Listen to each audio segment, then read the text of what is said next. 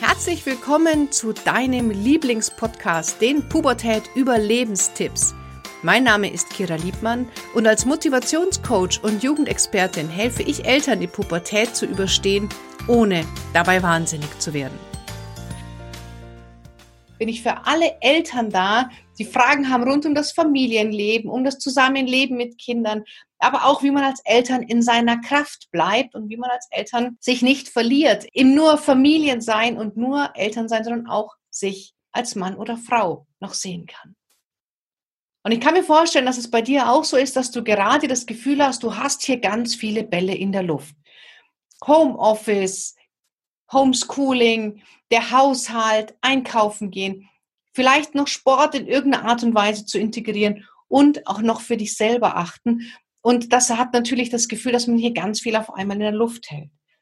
Und dann kommt gerne dieser Effekt, den man hat, wenn man eine sich vornimmt, so, und jetzt räume ich mal den unordentlichen Keller auf. Du gehst runter, machst die Kellertür auf und denkst dir, okay, wo soll ich anfangen? Machst die Kellertür zu und findest ganz, ganz viele Alibi-Aufgaben, die du machen kannst, um ja nicht diesen Keller im Moment aufzuräumen.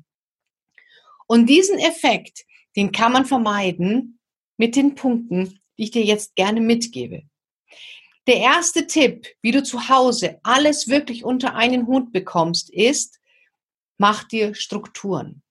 Regeln und Strukturen schaffen Sicherheit, gerade dann, wenn es sehr, sehr unsicher um uns herum ist. Und wir sind alle in einer Situation, auf die wir, oder die wenigsten von uns vorbereitet gewesen sind. Und deswegen mach dir wirklich Strukturen. Wann ist Homeoffice? Wann ist Homeschooling? Vielleicht sind die Kinder alt genug, dass das auch, auch parallel geht. Wann ist Zeit für den Haushalt? Wann ist Zeit zum Einkaufen? Wann ist Zeit für Freizeit? Also wirklich den Tag strukturieren. Das können auch kurze Zeiteinheiten sein. Das ist auch für die Kinder sehr wichtig, denn Kinder brauchen Pläne und Kinder brauchen wirklich, ja, sie müssen wissen, wann mache ich was. Deswegen gibt es in den Schulen Stundenpläne, das sind die gewöhnt. Das gibt ihnen auch eine gewisse Verlässlichkeit, ähm, eine gewisse Planbarkeit und eine Sicherheit. Also nicht nur für dich, sondern auch für deine Kinder. Denn wenn man so in den Tag hineinlebt und hier fange ich mal da an und jetzt fange ich mal da an, jetzt mache ich ein bisschen Haushalt und jetzt tue ich wieder ein bisschen arbeiten, ach und jetzt chill ich mal wieder ein bisschen, dann hast du vielleicht am Ende des Tages das Gefühl, dass du nur gemacht, gemacht, gemacht hast, überhaupt nicht durchgeschnauft hast, aber du hast nichts geschafft. Und daher Strukturen die wirklich wichtig sind. Ich habe zu Hause eine Ampel etabliert, die hängt an der Bürotür und die Ampel ist grün, orange und rot. Bei grün steht daneben, du darfst jederzeit reinkommen. Bei orange ist, bitte störe mich nur, wenn es wichtig ist. Und bei rot ist, nicht eintreten, frag Papa. Und je nachdem, was gerade angesagt ist, ist ein Post-it-Pfeil auf einen dieser drei Farben. Und wenn ich zum Beispiel wie jetzt ein Video drehe oder wenn ich ein Facebook Live mache, wenn ich ein Coaching-Gespräch habe, dann ist die Ampel auf Rot und dann wissen die Kinder, okay, wenn ich mir das Bein gebrochen habe, darf ich reinkommen, ansonsten gerade nicht. Und da können sich Kinder schon dran halten. Vielleicht nicht ganz, ganz kleine Kinder, aber gerade Grundschulkinder, die können durchaus auch mal eine halbe Stunde respektieren, dass die Eltern jetzt nicht gestört werden. Wir müssen uns Eltern nur trauen, das von den Kindern auch zu verlangen. Also deswegen ist es wichtig, Strukturen schaffen. Das zweite ist, Prioritäten setzen.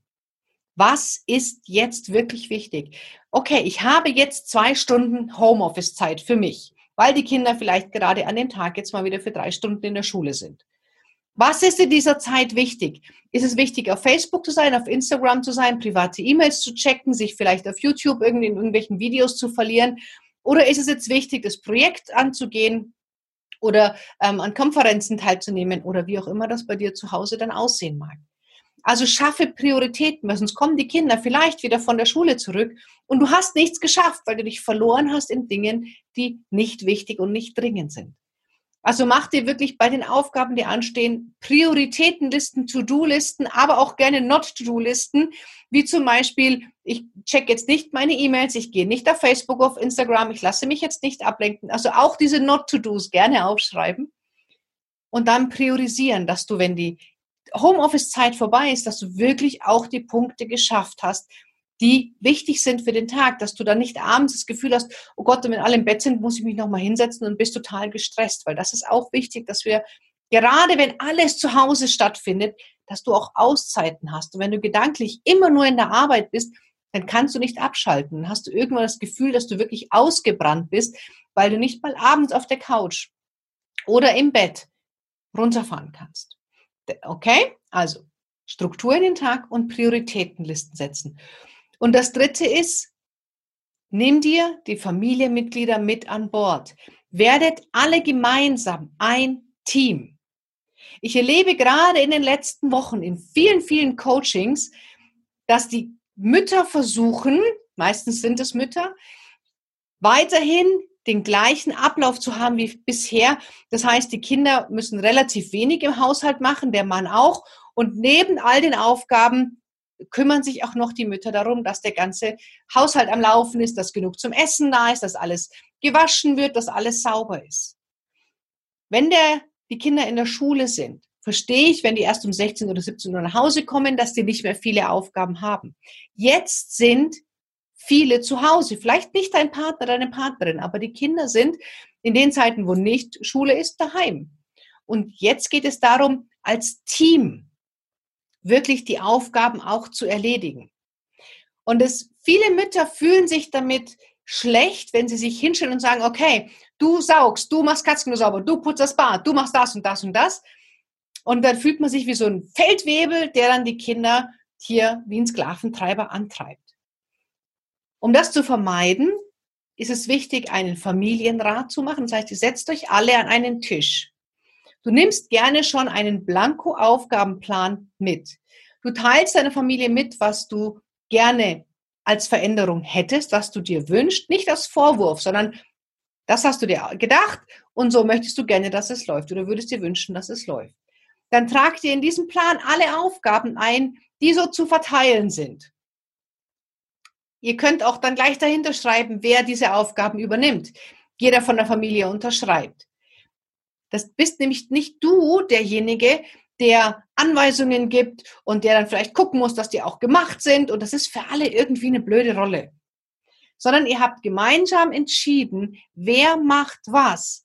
Und jetzt wird ohne große Hierarchien werden dann die Aufgaben erledigt. Und das braucht vielleicht zwei, drei Mal, bis alle Rädchen ineinander greifen. Also gebt dir da auch Zeit. Erwarte nicht, dass es alles sofort läuft. Und dann wird das schon rund laufen. Eine wichtige Voraussetzung ist, dass du natürlich nicht den Kindern das Gefühl gibst, sie machen das für dich oder deinen Partner. Das heißt auch mit großem Dank und vielleicht dann auch noch irgendwie eine Kleinigkeit mitbringen als Dankeschön, dass sie dir geholfen haben. Nein, es ist für alle die Aufgabe und zu dir kommt ja auch keiner und sagt, Mensch, danke, dass du die Wäsche gemacht hast, sondern es sollte für jeden selbstverständlich sein. Wir als Gemeinschaft sorgen dafür, dass wir ein schönes und gemütliches Zuhause haben. Und bei all diesen Veränderungen ist es wichtig, nicht zu erwarten, dass man sagt, okay, und jetzt habe ich das angesprochen, jetzt mache ich das und es funktioniert das sofort. Gib dir Zeit und gib deiner Familie Zeit, das auch wirklich voranzubringen. Schritt für Schritt, nicht alles auf einmal verändern, sondern nimm dir das raus, was für dich möglich ist und das veränder. Und wenn das funktioniert, nimmst du dir den nächsten Punkt aus und den nächsten. Also es ist okay, wenn es am Anfang auch mal nicht sofort rund läuft. Wichtig ist, dass ihr wisst, wo ihr hin wollt, was euer Ziel sein soll. Und ein Ziel kann eben diese Gemeinschaftsgedanke sein, dass wir uns alle gemeinsam umeinander kümmern. Und ein Ziel kann auch sein, dass du die Beziehung zwischen dir und deinem Partner, Partnerin und die Beziehung zu deinen Kindern stärkst. Auch jetzt in der Corona-Krise und vor allem auch danach. Und wenn du immer im Blick hast, okay, mein Ziel ist, die Beziehung zu meinen Kindern zu stärken, dann fällt dir die Entscheidung, ob du jetzt abends Staubsaugst oder eine Runde Kniffel spielst mit den Kids, eigentlich gar nicht mehr schwer weil du weißt, das Ziel ist, eine Beziehung zu den Kindern aufzubauen. Und so nehmen wir uns selber oft den Druck, weil es nicht mehr das Ziel ist, das perfekte Haushalt zu haben, sondern das Ziel ist, eine perfekte Beziehung zu meinen Kindern aufzubauen. Und dann fallen viele Aufgaben, die dir bis dahin als ja dringend und wichtig erscheinen, gar nicht mehr so wichtig, weil es dann um andere Punkte geht, die in den Fokus rücken. Und daher sind Ziele wichtig. Das ist die Kraft von Zielen, dass sie unseren Fokus schärfen und dass sie einen, ja, dass sie die Aufgaben, die hinterherkommen, klar beleuchten, dass das Scheinwerferlicht dann vielleicht sich ein bisschen verändern darf auch. Mich würde jetzt sehr interessieren, hast du denn ein Familienziel? Habt ihr als Familie ein Ziel? Hast du denn so für dich und deine Familie festgelegt, was wollt ihr denn erreichen? Gibt es eine Vision, die ihr gemeinsam erreichen wollt zum Beispiel? Gibt es ein übergeordnetes Familienziel? Und wenn nicht, hast du eine Idee, welches Familienziel ihr haben könntet? Wo alle gemeinsam in dieselbe Richtung gucken, wo jeder weiß, okay, da ist der Kompass. Weißt du, weil ohne Ziel ist es wie in so ein Auto, wo du einsteigst und du programmierst das Navi nicht und du fährst und fährst und fährst, bis der Tank leer ist, bist aber nirgendwo angekommen. Wenn ihr aber das Auto oder das Navi eurer Familie auf ein Ziel programmiert, dann wissen alle, die in diesem Auto sitzen, wo es hingehen soll. Auch wenn der eine vielleicht mal die Abzweigung zum Diesel nimmt und der andere, dem sein Auto gerade in der Werkstatt ist, ihr wisst trotzdem alle, wo es hingehen soll. Da bin ich ganz, ganz gespannt, was ist dein Familienziel oder was könnte vielleicht euer Familienziel sein? Und wenn du da keine Idee hast oder wenn du Fragen dazu hast, dann schick mir gerne eine Nachricht auf Facebook. Ich werde alles lesen und werde dir natürlich zeitnah antworten. Und jetzt wünsche ich dir noch einen ganz, ganz tollen Restabend. Bis dann, deine Kira.